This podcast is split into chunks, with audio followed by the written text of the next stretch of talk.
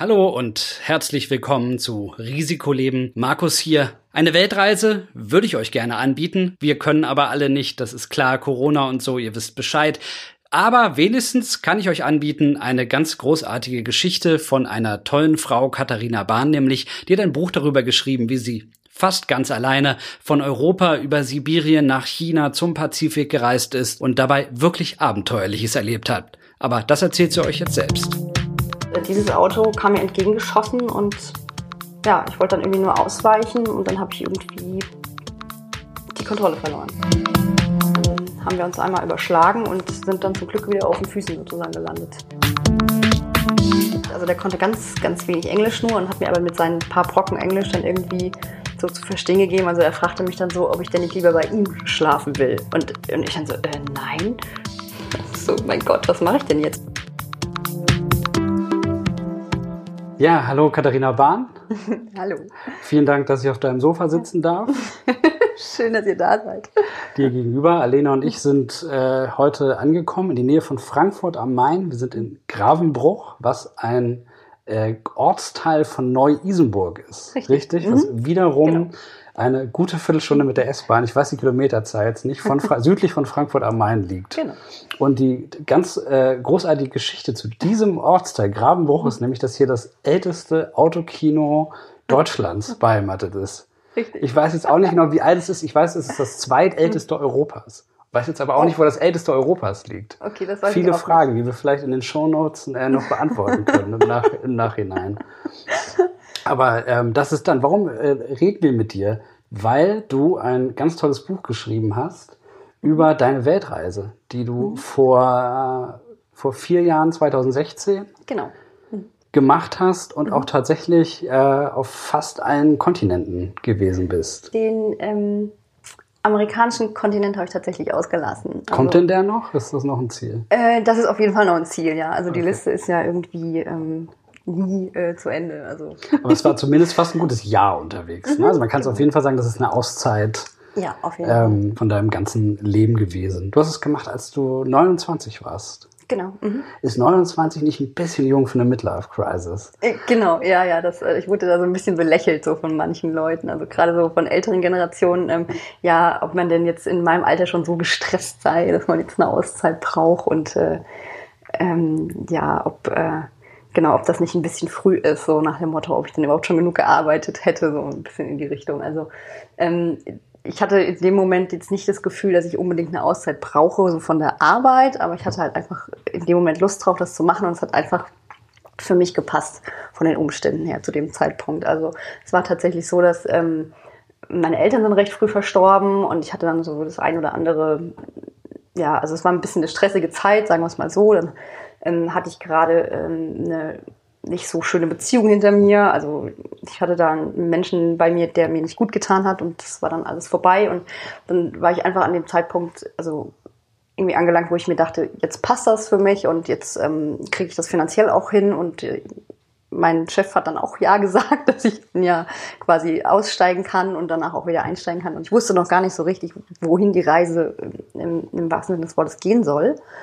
Und dann, ähm, dann hatte ich also ein Reisemagazin gekauft und da gab es auch eine Rubrik mit, ähm, mit ähm, Anzeigen, Reisepartner gesucht. Und da stieß ich dann also auf eine Anzeige äh, von einem äh, Land Rover-Fahrer, der praktisch eine Mitfahrgelegenheit angeboten hat äh, durch Zentralasien. Und ich dachte so, cool. Also irgendwie, das hat mich dann so spontan überkommen und dann dachte ich mir, okay, ich melde mich bei dem mal und ähm, dann äh, hat das irgendwie dann geklappt. Wir haben uns darauf geeinigt, dass wir da zusammen irgendwie losfahren und Ähm, Gerade diese, diese Vorstellung, man findet irgendwie eine Anzeige von irgendjemand, den man noch nie getroffen hat, ähm, sagt, ich will nach Zentralasien fahren mit dem Land Rover.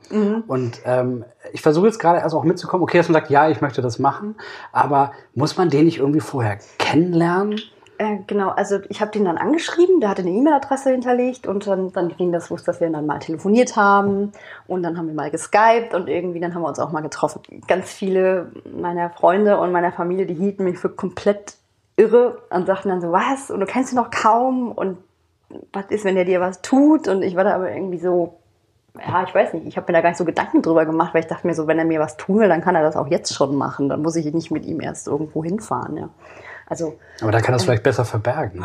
in, der, in, der, Wüste, in der inneren Mongolei. Aber naja gut, okay, Entschuldigung, ich wollte jetzt gar nicht unterbrechen. Stimmt, das hätte natürlich sein können, aber ich war da einfach mal so ganz, äh, ja, ganz zuversichtlich, dass das, ähm, also dass er keine bösen Absichten hatte ja, wir haben uns dann einfach ein bisschen darüber ausgetauscht. Natürlich habe ich ihm tausend Fragen gestellt, ähm, habe ihn auch, äh, also ja, schon so ein paar Sachen abgeklopft, so, ne? Wie ist das jetzt für ihn? Würde er diese Reise auch alleine machen? Also man muss dazu sagen, das war angesetzt auf neun Monate. Das ist ja schon wirklich eine lange Zeit, wo ja viel passieren kann.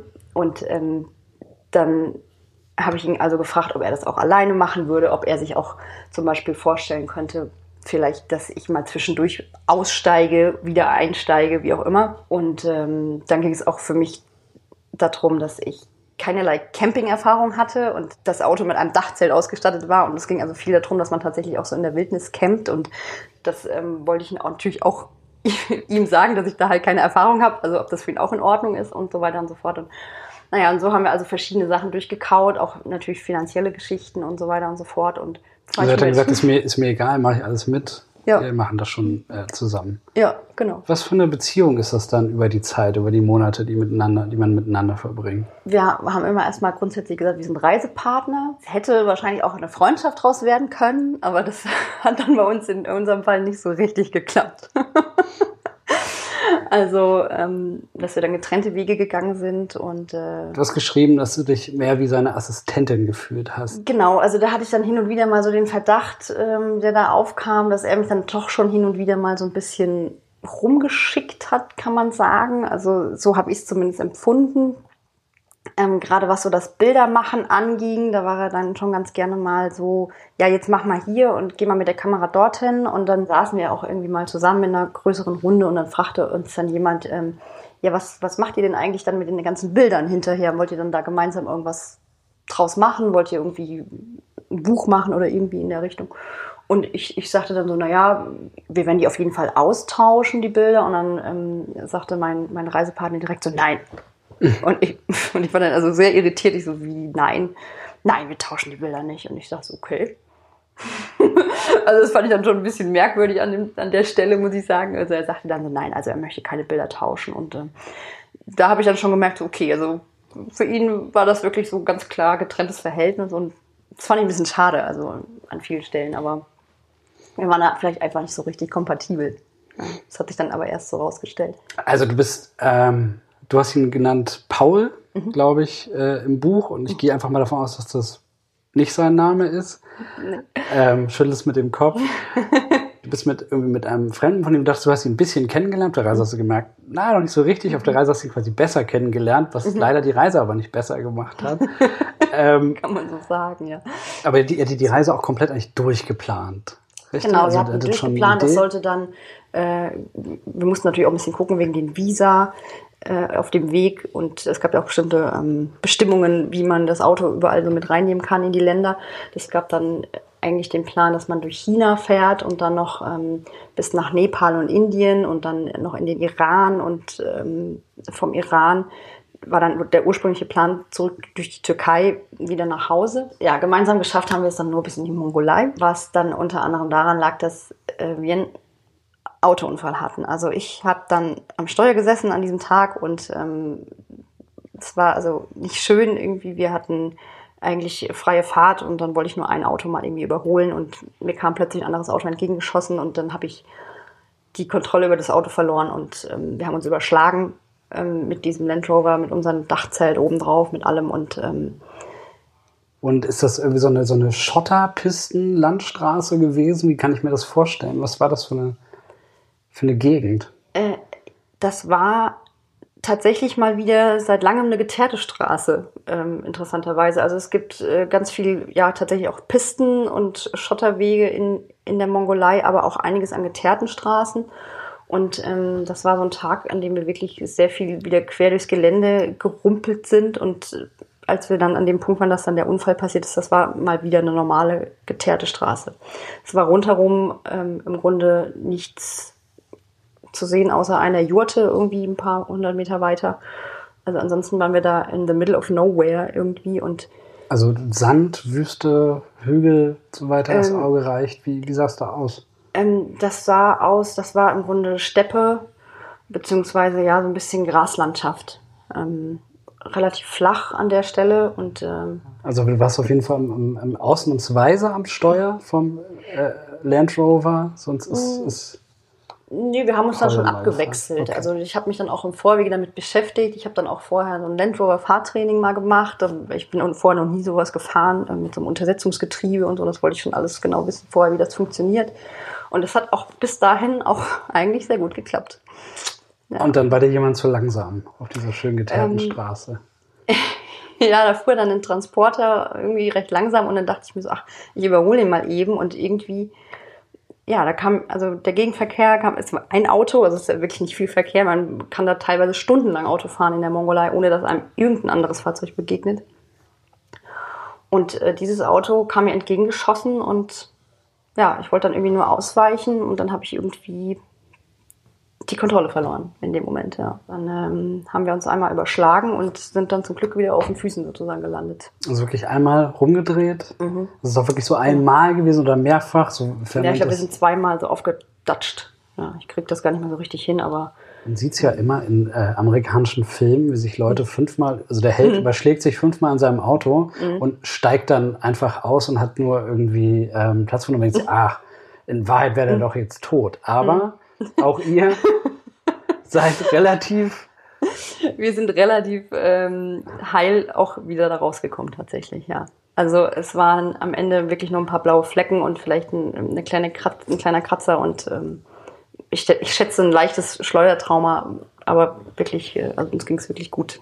toi, toi, toi. Also das war ähm, ja sehr beruhigend. Also als man dann festgestellt hat, so man lebt noch und es sind noch alle Beine dran und alle Arme und sind euch auch sofort Menschen äh, zur Hilfe geeilt?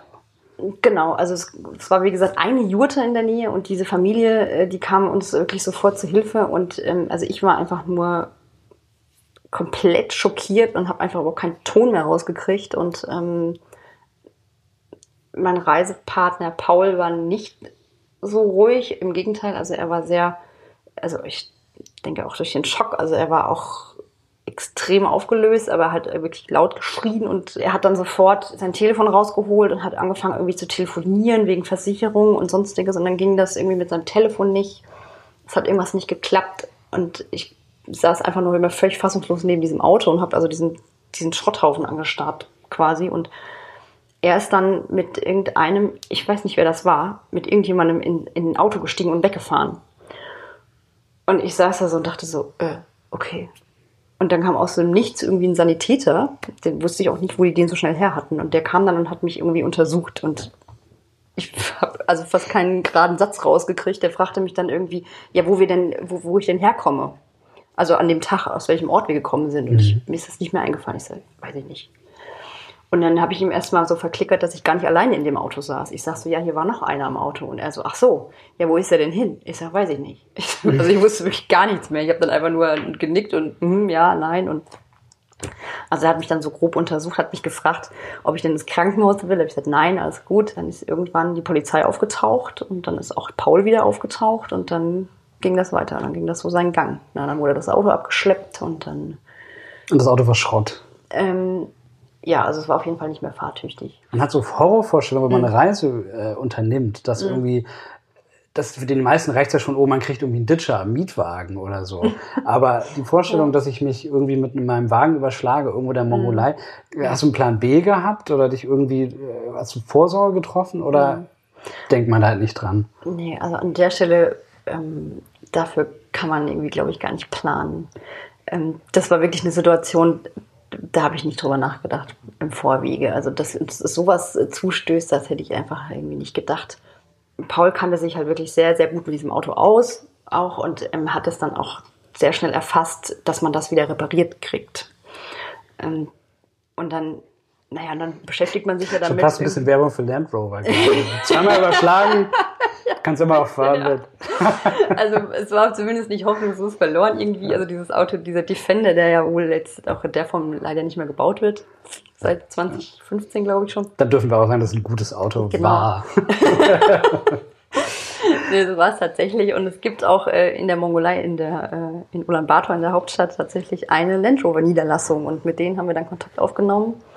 Und dann haben wir das Auto dahin geschleppt, beziehungsweise schleppen lassen. Also das ähm, war auch echt extrem verblüffend, aber auch aufbauend in dem Moment, dass die mongolische Polizei da so wahnsinnig hilfsbereit war. Also das ist ähm, was, was man, glaube ich, hierzulande nicht erleben würde in der Form, kann ich mir nicht vorstellen. Also die haben uns wirklich von vorne bis hinten ähm, unterstützt mit allem, mit Übersetzern, mit, ähm, mit einem Hotel. Also die haben uns dann da in dem kleinen Ort, wo diese Polizeistation war, ähm, haben die uns dann ein kleines Hotelzimmer irgendwie organisiert und haben da unsere Taschen noch reingetragen und haben dann abends mit uns noch ein Bier getrunken. Also wirklich äh, von vorne bis hinten haben die sich da um uns gekümmert. Vielleicht war das für die dann auch mal, dass da endlich mal was los war oder so, ich weiß es nicht, aber äh, das war auf jeden Fall sehr aufbauend in dem Moment. Und wie hat Paul jetzt darauf reagiert, dass ihm das Auto kaputt gemacht hat? Ja, der fand das natürlich nicht so schön.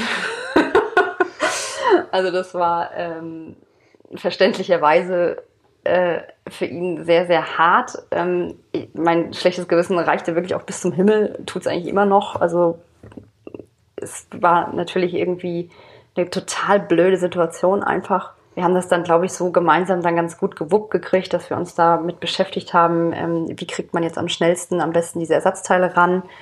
Äh, das war dann am Anfang erst ein bisschen schwierig, weil es sah danach aus, als müssten wir uns aus ähm, Großbritannien die Teile liefern lassen. Das wäre aber also A, viel zu teuer geworden und B, hätte das auch zu lange gedauert. Und ähm, wir haben dann oder eigentlich eher Paul hat dann das gleiche Modell von diesem Auto zum Verkauf gefunden. Und dann haben wir also diesen Defender als Ersatzteilspender sozusagen privat von einem Mongolen abgekauft und haben das dann ähm, in der Werkstatt sozusagen verbauen lassen oder verarbeiten lassen, dieses Auto. Also das, ähm, das war dann wirklich äh, ja ganz cool, dass das so geklappt hat. Also das hätte ich auch vorher mir nie überlegt, ne, ob man mal irgendwie so rangeht an so eine Sache, dass man im Ausland dann nochmal ein Auto kauft und dann musste man da auch irgendwie zum Notar und all solche Sachen. Aber ähm, genau, die eigentliche Frage war jetzt, ich bin ein bisschen abgeschweift. Nein, das ist alles gut. ähm, ja, wie hat Paul darauf reagiert? Also der fand das natürlich alles nicht so toll. Ähm, aber man muss auch sagen, also das Auto war ja auch versichert. Das hat dann auch funktioniert ähm, mit der Versicherung. Es hat sich zuerst ein bisschen gezogen, aber das hat dann alles hingehauen. Und was uns dann glaube ich, so als Reiseteam dann auch wieder so ein bisschen am, am Leben erhalten hat, war, dass wir uns dann irgendwie überlegt haben, wie kriegen wir denn jetzt die Zeit überbrückt? Das Ganze hat schon trotz allem circa drei bis vier Wochen gedauert, bis das Auto dann repariert war. Und ähm, so lang kann man jetzt in Ulaanbaatar auch nicht unbedingt zubringen. So schön ist es dann jetzt auch nicht, dass man sagt, man muss da gleich ein paar Wochen verbringen. Und ähm, es waren dann so verschiedene Gründe, aber wir haben dann gesagt, okay, wir machen jetzt mal kurz hier einen Break wir fliegen jetzt, wir haben uns einen Flug gebucht nach Deutschland, waren dann da ähm, zwei, drei Wochen ungefähr in Deutschland, ähm, haben uns dann gesammelt, äh, jeder für sich, bei seinen Freunden, bei seiner Familie und dann äh, sind wir gemeinsam über Russland ähm, wieder zurück in die Mongolei gereist und zwar sind wir dann äh, mit der transsibirischen Eisenbahn gefahren. Und das hatten wir uns dann irgendwie so relativ spontan überlegt und ähm, ja, und haben uns dann einfach so darauf gefreut, dass wir dann irgendwie ähm, nochmal so einen schönen Weg gefunden haben, das Ganze nochmal zu überbrücken und dann auch Russland nochmal ein bisschen besser äh, kennenzulernen, weil wir sind vorher mit dem Auto da relativ schnell durchgefahren, sag ich jetzt mal. Und ähm, ja, das, als wir da wieder so an so einem Punkt waren nach dem Unfall und wie wir gemeinsam Pläne geschmiedet haben, ich glaube, das war dann nochmal so ein, so ein Punkt, der uns ganz gut getan hat, so als, als Reiseteam. Ja. Und ist man wahrscheinlich auch lieber jetzt erstmal Zug gefahren, statt am Steuer zu. Das kam noch dazu. Genau. Also ich habe sowieso gesagt, ich setze mich nicht mehr ans Steuer von diesem Wagen und der hätte mich auch nicht mehr gelassen. Aber dann habt ihr noch ein paar, paar Wochen halt zugebracht, aber dann war irgendwann. Äh, genau, also es hat dann am Ende vorbei. doch nicht richtig funktioniert. Also das war dann ähm, das, was ich im, im, im Buch dann so beschreibe als den zweiten großen Crash. Das war dann einfach nochmal zwischen uns. Also wir sind dann also mit der Transsibirischen Eisenbahn wie gesagt, äh, zurückgefahren, zurück in die Mongolei gefahren. Klingt so komisch ein bisschen, ne? aber in dem Moment war es dann so. Und das Auto war dann repariert. Wir waren dann nochmal da ein paar Tage in einem Gasthaus, äh, wo auch viele äh, andere Reisende mit eigenem Fahrzeug auch waren, was sehr spannend war. Also haben nochmal jede Menge ja, nette Leute kennengelernt. Und dann kam aber so ein Punkt, dass wir uns tatsächlich nochmal so gezofft haben. Aus meiner Sicht waren das irgendwie Kleinigkeiten und da habe ich dann irgendwie die Reißleine gezogen. Also ich habe dann gesagt, okay, das reicht mir jetzt, ähm, wir kommen hier nicht mehr miteinander aus. Ähm, er muss jetzt alleine weiterfahren irgendwie. Und er hat auch nicht protestiert. Also ich glaube, es war dann in dem Moment irgendwie so. Wie, wie viel Zeit habt ihr jetzt insgesamt gemein, gemeinsam ver verbracht? Weil man kann sich wahrscheinlich auch mhm. jeder vorstellen, ne? wenn man halt irgendwie vielleicht sogar, das, das, da reden wir schon von Monaten, richtig? Ähm, ähm, also von, äh, von Mitte, Ende März circa, ähm, ja, bis zu dem Unfall in der Mongolei war das dann Mitte Mai. Und danach, äh, ja, dann sind wir Ende Mai dann nach Hause sozusagen, nach Deutschland, kurz, kurze Pause gehabt sozusagen. Und dann sind wir Ende Juni wieder zurück in die Mongolei und dann ging das irgendwie noch, ja, vielleicht noch so zwei, drei Wochen gut und dann ja, kann sich, glaube ich, jeder vorstellen, das ist ungefähr die Zeit, die äh, der Corona-Lockdown äh, gedauert ist. Also wer, wer jetzt schon so lange mit jemandem zusammenhockt und sich vielleicht jetzt auch mal gestritten hat, vielleicht also kann das jetzt vielleicht nachvollziehen, genau. dass dann auch irgendwann die Kleinigkeiten ganz schön nerven können. Genau. Also das waren tatsächlich äh, ja eigentlich nur Kleinigkeiten, aber also ich fand es sehr spannend insgesamt, dass so die größte Herausforderung wirklich bei dieser Reise für mich persönlich war dann so dieses Zwischenmenschliche. Also also gar nicht mal solche Sachen, was man sich vorher überlegt, so Gott, das Campen und im Auto oder irgendwie durch die Gegend fahren und ähm, über Schotterpisten fahren und irgendwie dann ähm, ja, über dem Feuer das Essen kochen und was man sich da alles so überlegt, ne? wo, wo esse ich, wo gehe ich auf Toilette und all solche Sachen. Also das, die größte Herausforderung war so das mit einem so gut wie fremden Menschen praktisch 24-7 aufeinander. Und dann, dann stand ich ja in der Mongolei und musste mir jetzt erstmal überlegen, so was mache ich denn jetzt eigentlich? Also dann ähm, gab es also so einen kleinen Schicksalswink für mich, wie ich fand. Ähm, das waren nämlich gerade zwei ähm, Herren aus Deutschland, äh, auch in diesem Gasthaus, die ich da gerade auch dann kennengelernt hatte. Und ähm, die waren also sozusagen am Rückweg und die hatten einen großen ähm, umgebauten LKW und haben dann also netterweise ähm, einen Teil von meinen Sachen dann mitgenommen. Und ähm, ich habe dann also mir nur noch das Nötigste sozusagen da behalten und habe das in meinen Rucksack gepackt und bin dann nach China gefahren. Also ich habe dann bin dann zum Bahnhof in Ulaanbaatar, habe gefragt, wann fährt der nächste Zug nach Peking? Und dann haben sie gesagt, ja, irgendwie in zwei Tagen, okay, dann habe ich mir ein Ticket geholt und dann bin ich da also losgejuckelt, weil das Visum hatte ich sowieso schon ne, für China, weil wir wollten ja eigentlich auch mit dem Auto da durch und deswegen dachte ich mir, okay, das passt jetzt alles irgendwie, ich mache das jetzt einfach so. Und dann kommt man also nach China, also es war es war irgendwie unglaublich laut und es waren unglaublich viele Eindrücke. Es prasselt also richtig auf einen ein. Also man, wenn man aus dem Bahnhof rauskam, äh, sind direkt ganz viele ähm, Menschen aber eingestürmt, ähm, die einem jetzt, also es waren keine offiziellen Taxifahrer, aber sie wollten einen trotzdem quasi befördern. Es waren so nicht offizielle Taxis. Und ich habe dann immer so abgewunken, so nee, nee, habe dann so den Taxistand gesucht und dann war aber einer so hartnäckig, dass ich mir dann gedacht habe, na gut, komm, egal, dann fährst du jetzt halt mit dem mit. Also es war kein, kein offizieller Taxifahrer und dann bin ich äh, bei dem ins Auto gestiegen. Der hat meinen Rucksack in den Kofferraum, ich bin vorne mit eingestiegen und äh, während der Fahrt, also der konnte ganz, ganz wenig Englisch nur und hat mir aber mit seinen paar Brocken Englisch dann irgendwie so zu verstehen gegeben. Also er fragte mich dann so, ob ich denn nicht lieber bei ihm schlafen will. Und, und ich dann so, äh, nein. Und war da also schon latent schockiert irgendwie. so, mein Gott, was mache ich denn jetzt? Weil ich habe ihm die Adresse von dem Hostel gesagt, in dem ich übernachten wollte. Und, ähm, und ich dachte mir so, ja, was mache ich denn, wenn der jetzt nicht mit mir dahin fährt? Also der kann mir jetzt einfach mit mir irgendwo äh, hinfahren und ich könnte mich gar nicht bemerkbar machen. Also wer sollte das jetzt irgendwie registrieren? Ja, das war ja dadurch, dass es ja nicht mal ein richtiges Taxi war. Und dann hatte ich aber so eine Offline-Funktion irgendwie bei Google Maps irgendwie an, dass man das sehen konnte. Auf, also ich hatte dann mein, mein Tablet rausgeholt und habe dann auf dem Tablet verfolgt, wo der jetzt lang fährt, ob der jetzt in die Richtung fährt ich kann ja jetzt auch nicht einfach aus dem Auto rausspringen, weil mein Rucksack ist ja noch hinten im Kofferraum. Also das war dann schon wirklich, da hatte ich mal kurz Angst. Also da dachte ich so, okay, jetzt ist das irgendwie vorbei hier. Du wirst jetzt hier einfach irgendwie in den Sack gesteckt und ähm, nie, niemand hört mehr irgendwas von dir. Und dann habe ich mir so einen Plan zurechtgelegt, so was mache ich jetzt, wenn das jetzt nicht hinhaut. Aber er ist dann doch, also ich habe ihm dann nochmal gesagt, wo ich hin will und dann hat er das dann zum Glück gemacht. Ja. Naja, und dann war einfach mein, mein Learning sozusagen, ich habe dann halt wirklich nur noch offizielle Taxis genommen, ähm, die einem da äh, so an den Bahnhöfen ähm, so zugewiesen werden und wo man dann auch so eine Nummer immer hat mit dem Fahrer und so weiter und so fort. Und jetzt war es erstmal ein bisschen alleine unterwegs.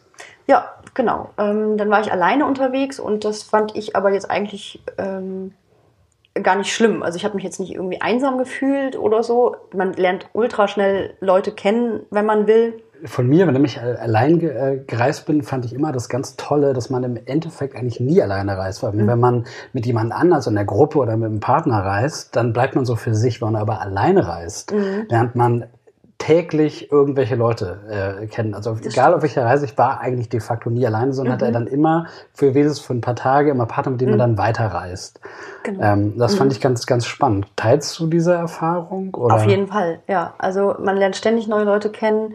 Ähm, genau, ich habe auch teilweise Leute dann wieder getroffen, mich dann wieder verabredet, teilweise in anderen Ländern. Das war so echt extrem spannend irgendwie, dass man sagt so, ja, ich bin jetzt da und dort und naja, aber ich bin dann in drei Wochen da vielleicht und naja, wir gucken nochmal und wir telefonieren uns nochmal zusammen irgendwie und dann haben wir uns teilweise wieder getroffen teilweise auch zufällig. Das fand ich dann auch immer besonders schön, wenn das irgendwie nochmal war, dass man den Leuten zufällig nochmal begegnet ist.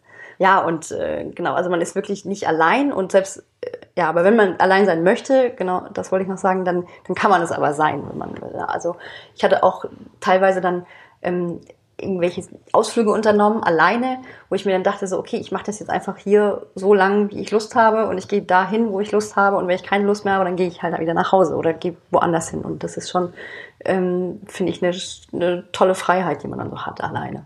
Dann war ich in Australien und äh, Neuseeland und danach äh, war ich noch auf den Fidschi-Inseln und auf Tonga, danach äh, noch in Singapur, Vietnam und Thailand. Wie lange hat das denn gedauert?